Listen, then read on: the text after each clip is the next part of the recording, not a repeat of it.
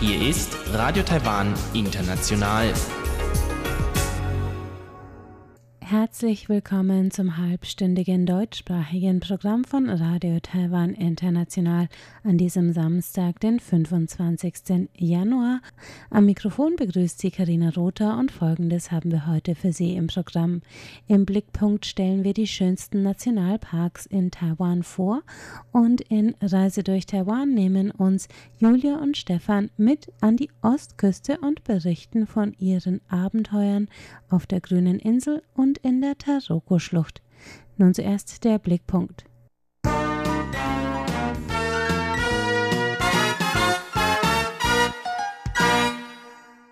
Taiwan wird heute das chinesische Neujahrsfest gefeiert, gefolgt von vier Feiertagen, die die Taiwaner gerne mit Ausflügen verbringen.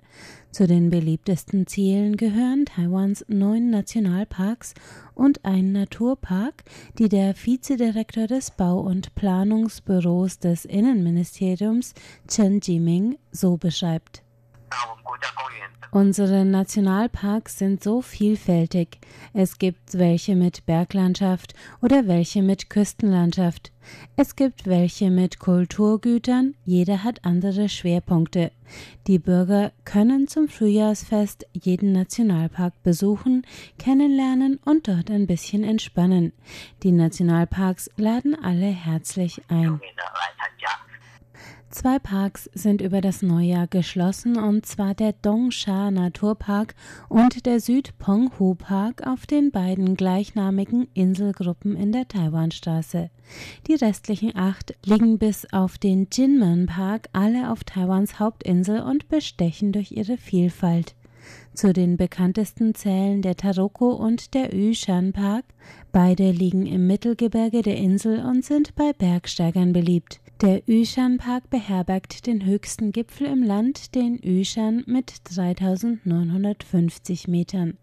Der Taroko ist bekannt für seine spektakulären Schluchten, im selben Bergzug, aber in höherer Lage und weiter nördlich liegt der Xieba Nationalpark, zu Deutsch der Meister des Schnees.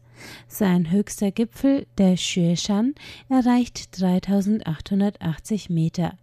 Deutlich niedriger und leichter erreichbar liegt der letzte bergige Nationalpark auf der Liste, der Yangmingshan Nationalpark nordöstlich von Taipei. Der direkt an die Hauptstadt angrenzende vulkanische Gebirgspark hat nicht nur Schwefelgeysire und Tagestouren für Wanderer und Radfahrer zu bieten, sondern auch heiße Quellen für die Entspannung nach dem Sport. Weniger bekannt sind die Nationalparks im Südwesten Taiwans. Der Taijiang Nationalpark beginnt an der Küste der südwestlichen Metropole Tainan und reicht bis ins Meer. Von seinen 390 Quadratmetern Fläche liegen nur 50 Quadratmeter an Land. Was den Park außergewöhnlich macht, ist die Mangrovenlandschaft entlang der Flussläufe ins Meer. Die überwucherten, moosig grünen Zuflüsse sind am besten im Paddelboot oder auf einer Touristenfähre zu erkunden. Auch für Wattwanderungen bietet sich der Taijiang Nationalpark wunderbar an, denn hier sind neben vielen Meereslebewesen auch die vom Aussterben bedrohte Vogelart Schwarzsternlöffler beheimatet. Neben der Erhaltung intakter Feuchtgebiete als Lebensräume für Tiere dient der Nationalpark auch dem Schutz alter Handwerks- und Landwirtschaftstraditionen. Historisch lebte die Küstenregion von der Fischerei und dem Salzabbau, und die Salzfelder mit ihren Bergen roh gewonnenen Salzes sind heute noch dort zu finden. Klein aber fein ist der Shoushan Naturpark nördlich des Hafens von Kaohsiung. Auch bekannt als Affenberg finden sich in der elf Quadratmeter großen Berggegend neben einheimischen Tieren und Wanderwegen auch Spuren aus der holländischen Kolonialperiode. Der südlichste der Nationalparks in Taiwan ist der Kending Nationalpark in Hangchun an der Südspitze der Insel. Hier findet man tropisches Klima, weiße Sandstrände, zerklüftete Küstenformationen und Waldwanderwege zu Tropfstein- und Fledermaushöhlen. Bei dieser reichen Auswahl an Landschaften findet sicher jeder Ausflügler zum Frühlingsfest ein Reiseziel nach seinem Geschmack.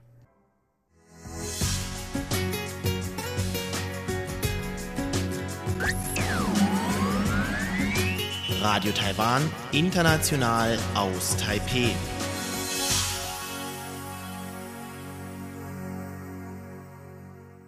Es geht weiter mit Reise durch Taiwan und heute reisen wir auf die grüne Insel und entlang der Ostküste Taiwans und zwar mit Julia und Stefan, die letztes Jahr im Sommer einen Monat lang durch Taiwan gereist sind.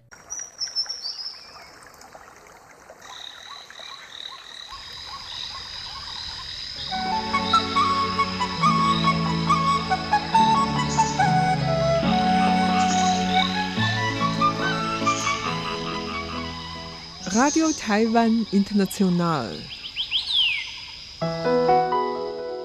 Reise durch Taiwan. Herzlich willkommen bei Reise durch Taiwan. Am Mikrofon begrüßt Sie Karina Rother und bei mir heute im Studio sind Julia und der Stefan. Julia und Stefan, herzlich willkommen. Die beiden kommen aus Süddeutschland und haben jetzt einen Monat in Taiwan verbracht, äh, zwei Wochen in Taipei und zwei Wochen von der Westküste einmal um die Südspitze die Ostküste entlang. Und das letzte Mal, als Sie hier waren, haben Sie uns schon von Ihrer Reise zum Sonne-Mondsee und zur Südspitze Kending erzählt. Und heute begleiten wir Sie äh, die Ostküste entlang und hören von Ihren ähm, Erlebnissen in, auf der grünen Insel, Green Island. Und ähm, im Taroko im Nordosten Taiwans. Ähm, warum habt ihr euch entschieden, auf die grüne Insel zu fahren? Die ist ja eine kleine Insel, die der Hauptinsel Taiwan etwas vorgelagert ist. Also wir hatten uns gedacht, wir wollten mal tauchen gehen, mhm. irgendwann irgendwo im Urlaub und Taiwan bietet sich da auch an. Ist vielleicht jetzt nicht der Nummer 1 Spot für Tauchen, aber man könnte es ja vielleicht verbinden, auch weil es hier sehr bezahlbar ist. Und ähm, ja, wir haben uns sagen lassen, Green Island ist dafür ein guter Ort. Und ähm, wir hatten uns im Vorfeld vorgenommen, wirklich tauchen zu gehen mit äh, Ma Maske und ähm, Sauerstofftank.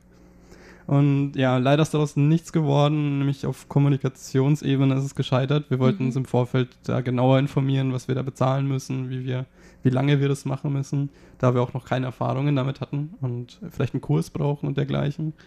Und ähm, im Endeffekt hat es dann nicht so gut ausgesehen. Man hätte es machen können, aber wir haben uns dann fürs Schnorcheln entschieden.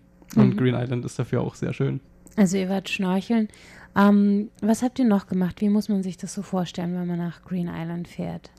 Also man braucht zuerst mal ein Fährenticket und wir mussten dann von Kenting auch dementsprechend zum Hafen fahren, der auch ungefähr vielleicht in der Mitte von Taiwan liegt, also auch ein Stück nach oben. Und fährt da so eine Stunde lang mit der Pferde. Und ähm, je nach Wellengang wird einem dann doch etwas übel. Mhm. Als wir dann aber doch angekommen sind, in der ersten sehr ruhigen Fahrt, ähm, war der Eindruck sehr gut. Also man hat schon von der, sehr, von der Pferde aus sehr viel gesehen von der Insel und auf was man sich da so einlässt. Ähm, Im ersten Moment wurde uns gesagt vom Hotel, dass wir mit einem Schild abgeholt werden. Ich glaube, das Schild, wir haben es nicht gefunden. Es war wahrscheinlich auf Chinesisch und wir mhm. haben es nicht erkannt. Ähm, jedenfalls sind wir da ein bisschen rumgeirrt, bis uns dann irgendwer geholfen hat, die richtigen Stationen zu finden. Ähm, der offizielle Plan, den wir zuerst nicht verstanden haben, war, wir sollten unser Gepäck in irgendein Auto werfen. Dort hätten wir dann einen Roller gemietet und wären dann selbst zum Hotel gefahren. Wir haben uns aber dann so angestellt, dass die dann gesagt haben, ja, tut euer Gepäck ins Auto, setzt euch ins Auto, wir fahren euch zum Hotel. Hat dann aber auch geklappt. Also okay. man wirklich überall in Taiwan sind die Leute super nett und ähm, es nimmt einem niemand übel, dass man nicht sofort versteht, was gemeint ist. Es war auch wieder sehr positiv und ähm, auch auf der Fahrt vom Auto, also mit dem Auto zum Hotel, hat man schon viel gesehen. Ähm, auf Green Island gibt es eine sehr äh, sehr ge geklusterte Straße von vielen ähm, Restaurants und Leuten und es ist sehr eng und alle fahren mit ihren Rollern sehr dicht aneinander. Aber das ist wirklich nur eine Straße und, und der Rest ist sehr offen und sehr schön. Ja, das ist vor allem nur der Hafenbereich. Nur der Hafenbereich, Weil ja. Eigentlich gibt es in dieser Insel nur eine einzige Straße drumherum. Mhm. Das ist super interessant. Also die ganze Insel funktioniert ein bisschen wie unter einer Glocke. Es ist eine super beliebte Insel bei Touristen, weil die auch alles bietet, wie eigentlich ganz Taiwan die, als Insel. Ähm, von Klettern bis äh, Wandern und Schnorcheln, Meer ist alles direkt nebeneinander. Und heiße Quellen. Und heiße Quellen natürlich. Und ja. Motorroller. Ein, ja, genau. Also heiße Quellen, eine der wenigen heißen Quellen weltweit. Waren wir drin? Ja, Eine der wenigen Salzwasser. Genau. Salzwasserquellen, genau. Und das war auch noch super interessant, weil wir auch mal, also wir dachten, wir kommen an und machen da ein bisschen ruhiger. Auch wir wussten nicht, wie es uns nach der Fähre geht, aber wir hatten ein gut, sehr gutes Wetter. Und ähm, dann haben wir aber später noch einen Roller bekommen, ins Hotel geliefert für die Ausländer, extra Mhm. für uns. Und dann waren wir auf einmal so mobil, das hat uns so viele neue Möglichkeiten einfach bereitet. Wir sind einfach direkt aufgestiegen. Also ich bin vor vielen Jahren Roller gefahren. Ich musste es kurz wieder üben, aber es ist überhaupt nicht schwer. Mhm. Und ähm, dann sind wir eigentlich direkt losgestartet. Wir haben unsere erste Runde um die Insel gemacht. Einfach direkt los. Und es war so befreiend. Die Insel, die, wunderschön. die Straße um die Insel ist ja auch nur 18 Kilometer Genau. lang. Das heißt, man kann da auch mehrmals rumfahren und sich alles äh, anschauen. Ganz genau. Ja, Mhm. wir haben auch Stops gemacht eben. Ich glaube, das war einer unserer ersten Stops, war direkt die heiße Quelle. Ja. Mhm. Wie war War- das? Irre. Also es war dann schon abends und äh, super interessant auch die heißen Quellen, beziehungsweise die haben das als Schwimmbad dann ein bisschen umgebaut und die machen dann mehrere Becken draus. Also ganz oben ist dann wirklich die heiße Quelle und ähm, es folgen stufenartig immer tiefere Becken mit immer kühleren Gewässern drin, Mhm. ähm, je weiter weg man halt von der Quelle ist. Und man kann dazu sagen, es ist äh, im, an Freiluft und es grenzt direkt ans Meer. Das heißt, Richtig, man hat wahnsinnig schöne Ausblicke und bei uns hat es dann gedämmert und die Abendlichter sind angegangen. Dieses Schwimmbad hat bis 2 Uhr nachts offen. Irre. Kein, also, aber es ist nicht kalt. Es ist super warm, alles, die Luft ist warm, man riecht das Meer. Und es ist wirklich traumhaft mit der Beleuchtung auch wunderschön, sehr romantisch gewesen. Also da ist wirklich für jeden Geschmack was dabei. Also einige Becken sind äh, eher ein bisschen kühler, einige sind wärmer. Dann gibt es noch zwei vielleicht, die sehr heiß sind mit 40 Grad. Und ähm, der Bereich ist sehr groß. Also es gibt einmal diesen Schwimmbadbereich, den man vielleicht sich so ganz gut vorstellen könnte. Und dann kann man da eben den Bereich verlassen und Richtung Meer gehen. Und dort sind dann so Holzstege oder aus Stein. Und dort sind auch Becken, die sind sehr naturbelassen. Es sieht wirklich aus wie so ein Loch mit Wasser drin. Und das ist halt dann warm. Ja. Heiße Quelle. Und man könnte dann direkt auch noch ins Meer gehen. Also da haben sie dann auch so ein bisschen buchtenfrei gemacht, weil äh, da ist kein direkter Sandstrand, sondern das ist so, ähm, das sind Steine, also so flache Steine. Lavafelsen, Lavafels, lavaartige. genau, Mhm. ja. Also könnte man auch noch. Mhm. Das war die heiße Quelle. Was habt ihr noch so gemacht auf der grünen Insel? Also, ähm, wir, bei uns war das oft so auf der Reise, dass wir uns ein Restaurant versucht haben zu suchen, das uns gefällt und wo wir öfter hingehen können. Und wir sind dann irgendwo bei einem, also erstmal bei so einem Barbecue gelandet, wo, wo man sich das Essen praktisch selbst grillt. Auf dem eigenen Tisch. Ja, und ähm, wir waren dann schon ziemlich spät dran, er hat schon bald zugemacht und wir haben dann die ersten Fleisch gegrillt und ähm, wir haben dann noch einen Deutschen getroffen, einen Thomas. Ein Grüß an Thomas, falls er das hören sollte. Ähm, und seine Freundin, die auch die Taiwanesin ist. Und ähm, wir haben uns gut verstanden, schnell zusammengefunden und ähm, das ist sehr witzig, weil wir haben den Thomas nach dem Essen äh, immer mal wieder gesehen auf der Insel. Wir sind viel mit dem Roller rumgefahren und bei verschiedenen Sightseeing-Spots. Da gab es eine Swallow Grotto Mhm. ähm, zu sehen, also, Also eine, Schwalben- eine Schwalbengrotte. Grotte, genau. Ja. war ja auch zu finden und immer, immer mal wieder getroffen und wir haben uns auch teilweise zum Essen verabredet. Green Island war sehr angenehm, auch nicht nur, weil wir den Thomas getroffen haben, aber auch deswegen. Mhm. Ich fand es auch total witzig, weil irgendwie diese Ähnlichkeit, was man so macht, ähm, war nicht nur, weil man Tourist war, sondern weil man tatsächlich auch Deutsch war.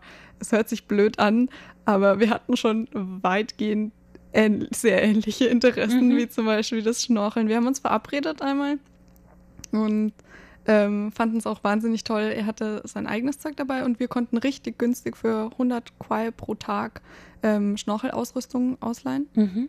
Ähm, war auch ganz spontan, also überhaupt kein Stress.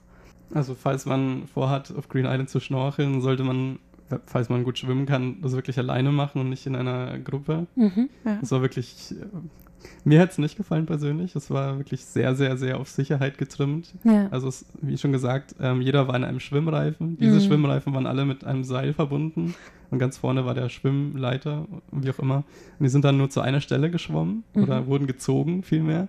Ähm, und dort wurden halt Fische gefüttert. Das war schön anzusehen. Aber falls man selbst auf Schnorcheltour geht, Ja. kann man auch nebenher schwimmen und sich das auch angucken. Das So. Schöne sind ja auch die Korallenriffe Mhm. an sich, nicht nur die Fische, weil die, die wissen schon, der hat was zu essen dabei und dann, um, dann sieht man auch gar nicht mehr die, die Gegend unter Wasser, Mhm. sondern nur noch Fische. Wie habt ihr das dann gemacht, als ihr schnorcheln gegangen seid? Auf eigene Faust. Auf eigene Ja, Faust. genau. wir, wir haben uns ähm, die Ausrüstung ausgeliehen und ähm, dort gibt es Stege, wo man reingehen kann. Das ist sehr einfach. Also man bekommt Schuhe, man bekommt Flossen, muss man nur reinschlüpfen und eine Brille. Es war wirklich sehr, sehr schön. Also wenn man dort auf der Oberfläche schwimmt, wie man auch normalerweise schwimmen würde, hat man einen komplett anderen Eindruck, als, wär man, als wenn man dann unter Wasser ist Mhm. und das mit der Brille anguckt. Mhm. Das ist wirklich, als wenn man durch ein Aquarium guckt. Total toll. Es waren überall Fische. Ich fand das total verrückt. Also man denkt gar nicht, wo man sich befindet. Also Ja. man guckt nach unten, es war alles voller Leben. Ganz toll. Und äh, das erste Mal, als wir reingegangen sind, hatten wir eben auch ein bisschen Anleitung, weil der Thomas dabei war. Der, Ja. kann, der macht das öfters oder hat uns Der Thomas hatte schon ein bisschen Erfahrung im Schnorcheln und hat uns Genau. dann noch irgendwie ein paar Tipps gegeben. Und- er hat auch vorher mit so einem Tauchleiter geredet und gesagt, in welche Richtung man vielleicht sich erkunden könnte oder Mhm. gucken könnte. Also Green Island als, als sehr guter Schnorchelspot. Ja. Was gibt's noch zu erzählen? Also, ähm, was auch sehr positiv war, wir haben ja schon erzählt, dieses, dieser, dieser Roller an sich als Fortbewegungsmittel war absolut genial. Ich war davon anfangs nicht so überzeugt, aber wenn man dann wirklich drauf sitzt und merkt, dass man ähm, alles machen kann, also man setzt sich drauf und fährt, wohin man will, war genial. Es gibt ähm, Szenerien, die sehr schön waren. Wir waren auf so Klippen oben und haben uns auch nochmal die Insel von allen möglichen Perspektiven angeschaut. Hm. Fotos gemacht und ähm, es war einfach sehr, sehr schön. So.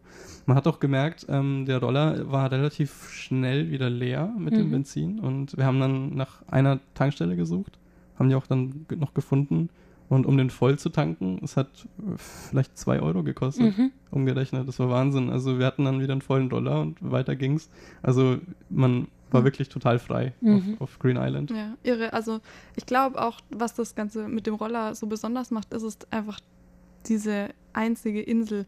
Und da war kein großartiger Autoverkehr. Mhm. Es sind alle mit Roller unterwegs gewesen. Man könnte meinen, wir waren eigentlich zur Hauptsaison da. Es war nicht so voll, wie wir gedacht hätten. Es war eigentlich nur im Hafenbereich wirklich voll. Der Rest war, man war eigentlich oftmals komplett alleine auf der Straße. Und äh, in Taipei zum Beispiel würde ich nie auf die Idee kommen, da dem Roller unterwegs zu sein. Das ist viel zu gefährlich. Also auf keinen Fall. Und ich glaube, das macht es auch so besonders. Mhm. Es war auch wi- witzig zu sehen, immer wenn wir an so Szenerien angekommen sind, war alles schön und ruhig. Und so nach vielleicht zehn Minuten kam dann immer so eine Traube von Touristen und haben dann, naja, war auch nicht schlimm natürlich, aber äh, kamen dann auf einmal an und haben sich auch alles angeguckt und sind dann aber auch genauso schnell wieder weitergefahren. Die waren dann auf einmal, war es richtig laut. Also die Reisegruppen Und kamen irre. immer so auf, auf so wellenartig. Mhm. Ja. Das war sehr witzig zu sehen. Ja. Also beliebtes, beliebtes Ziel, Reiseziel für sehr viele verschiedene äh, Gruppen. Mhm. Ihr wart auf Green Island für drei Tage Genau. und seid dann weitergefahren mit der Fähre zurück aufs Festland und was ist dann passiert? Also vielleicht vorher noch ganz kurz. Wir sind, ähm, wir hatten Oh, schon richtig gebucht. Also unsere Fähre zurück ging am dritten Tag in der Früh um 8.30 Uhr. Hm. Und das war auch eine der wenigen Fähren, die an dem Tag überhaupt gefahren sind aufgrund des Taifuns. Mhm, es gab nämlich eine Taifunwarnung. Ein Taifun, genau. Ja. Ja, Für denselben Tag. noch. Taifunwarnung. Mhm. Für denselben Tag und den nächsten. Ja, genau. echt, also Und- ungefähr um 11 Uhr sind keine Fähren mehr gefahren. Genau. Und alle für den ganzen Tag wurden vorverlegt Ja, auf morgens, noch, Mhm. genau. damit alle in Sicherheit sind. Und aber und der Seegang war dann auch entsprechend wild. Ja. Auf jeden Fall. Also Wellen sind von allen Richtungen, also hat sich's angefühlt, gegen das Boot geschlagen. Und ich habe die ganze Fahrt nur aus dem Fenster geguckt und versucht, den Seegang vorzusehen, damit mm. ich mich mhm. einstellen kann, in welche Richtung ich jetzt geschüttelt werde, mm. damit mir nicht so schnell übel wird. Ähm, ich, also ich war dann am Ende sehr froh, dass ich dann von dem Boot runter war. Und ich ja. habe es auch gut überstanden, ohne irgendwelche Folgen. Aber da war ich, ja. An der Grenze. An der Grenze, ja. Viele haben es nicht geschafft. Also die mussten das sich dann übergeben. Ja, die, die Fähre zur grünen Insel ist notorisch für Übelkeit, besonders bei, Well bei hohem Wellengang, ja. Andere Leute auf der Fähre haben aber geschlafen, ganz mhm. oft. Das ja. fand ich auch interessant. Also wurden in alle Richtungen geschleudert, aber hat die scheinbar nicht gestört. Na, ich glaube, das ist so ein Abwehrmechanismus, so ein bisschen, dass sie dass sie es dann weniger mitbekommen vielleicht. Mhm. Und ganz viele haben dann auch Musik gehört oder einfach ein bisschen in sich gekehrter, um nicht so viel mitzukriegen, weil die dauert 50 Minuten, diese Fahrt. Ja, den muss man, den muss man aushalten. Auf jeden Fall. Ähm, und dann seid ihr mit dem Bus weitergefahren in den Norden, an den Norden der Ostküste, in die Taroko-Schlucht, die sehr berühmt ist für ihre Wanderwege, für ihre Schluchtenansichten. Ähm, was ist dann passiert, gerade in Anbetracht dieses Taifuns, der da dieses Wochenende im August über Taiwan hinweggezogen genau. ist? Also die Warnung ging dann, also wir sind super angekommen, wahnsinnig tolles Wetter die ganze Zeit gehabt. Und die Warnung war eigentlich äh, für den Süden ähm, ausgesprochen. Also wir sind ja dann in den Norden weitergefahren und sollte, eigentlich sollten wir nicht mehr so viel mitbekommen, dachten wir. Und ähm, wir haben dann doch echt viel Pech gehabt. Das Problem war ähm, natürlich vor allem in so Gebirgsgegenden kann, sind Taifunen schnell Erdrutsche oder Steinschläge auslösen. Und bevor die Leute, die verantwortlich sind für diese Wanderwege, Risiken eingehen, sperren die natürlich die Wanderwege entsprechend ab, dass dort nichts passiert. Hm. Und ähm, ist natürlich sehr naheliegend, dass bei Taifunen ähm, dort nichts zu machen ist in den Gebirgen. Also alle Wanderwege waren gesperrt und ähm, man konnte das online einsehen, welche Wanderwege halt möglich sind. Und für zwei Tage ging halt absolut gar nichts. Hm. Das heißt, euer Aufenthalt in Taroko war relativ äh, ereignislos. Ja. Und dann ging es zurück nach Taipei, in den Norden. Ja. Also in Taroko haben wir uns wenigstens noch das Besucherzentrum angeschaut. Das ist immer schön gemacht. Also das war sehr schön aufbereitet. Ähm, wir haben auch nochmal gefragt, ob es wirklich nichts zu machen gibt. Aber es gab wirklich nichts zu tun. Und, also wir, ähm, haben, wir haben, sind einen ähm, Terrassentrail im Tal gegangen. Ich weiß nicht, ob wir den richtig gegangen sind. Also war wirklich bloß ein Holzsteg irgendwie um das Besucherzentrum. Ähm, angeblich glaub, ist ein Kilometer lang und ähm, man sieht was, aber ich glaube, die Bereiche, wo man was sieht, waren auch abgesperrt. Mhm. Also auch nur teils zugänglich. Mhm. So. Also wir hatten tatsächlich einen sehr schönen Hotelaufenthalt. Die Leute waren sehr nett. Das Hotel immer mal wieder sehr gut. Also wenigstens das hat funktioniert. Wir hatten auch Englisch Fernsehen, was nicht die ganze Zeit selbstverständlich war.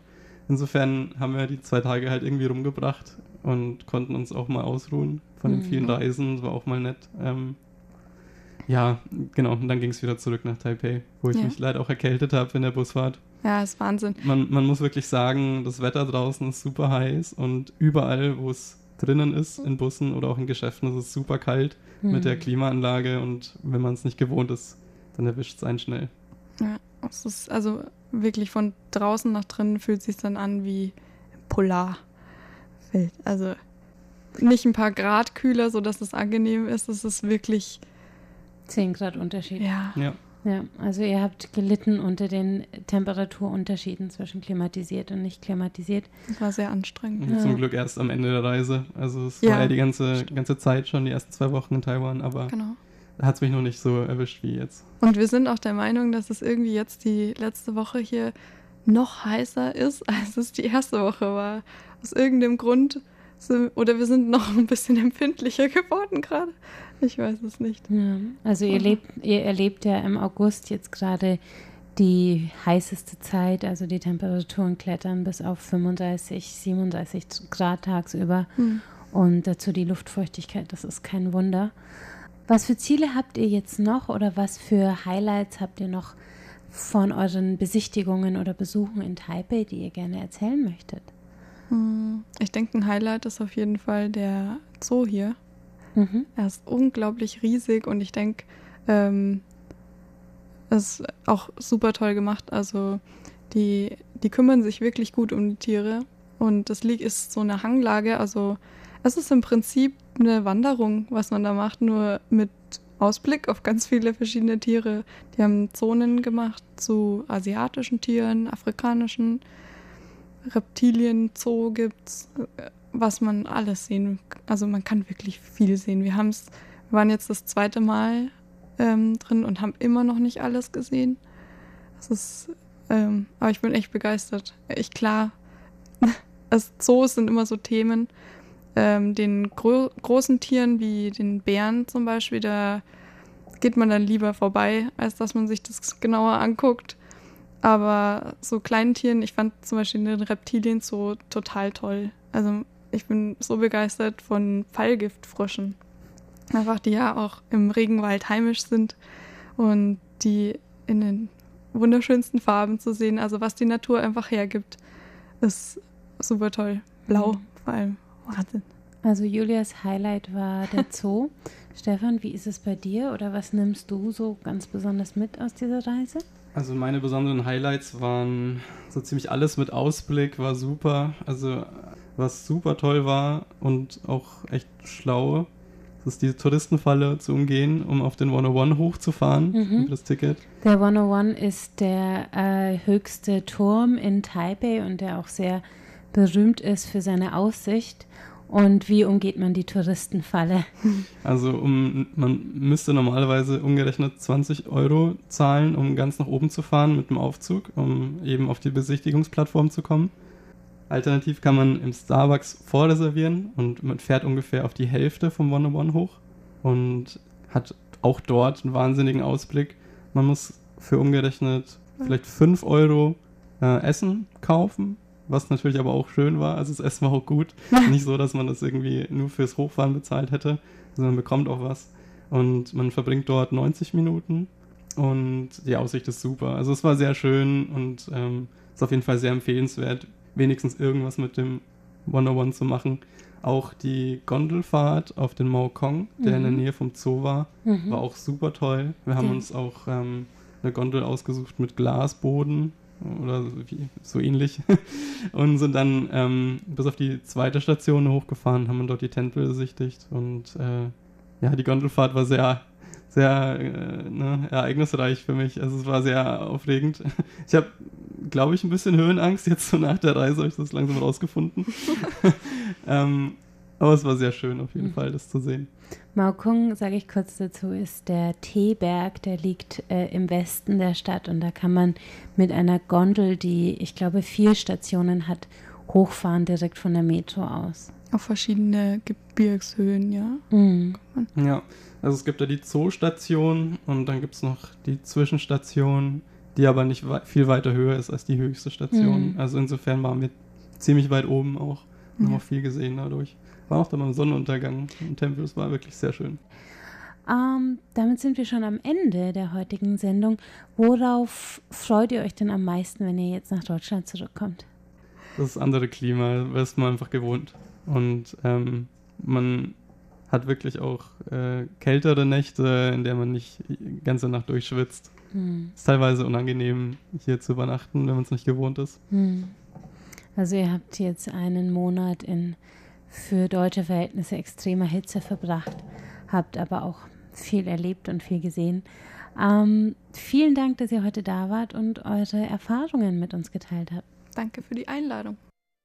Das war Reise durch Taiwan und damit sind wir am Ende des heutigen deutschsprachigen Programms von Radio Taiwan International. Alles Gehörte finden Sie auch auf unserer Internetseite unter www.de.rti.org.tv. Wir freuen uns außerdem immer über Hörerpost, zum Beispiel per E-Mail an deutsch.rti.org.tv. Damit verabschiedet sich von Ihnen Karina Rother. Vielen Dank, dass Sie heute zugehört haben. Tschüss und bis zum nächsten Mal.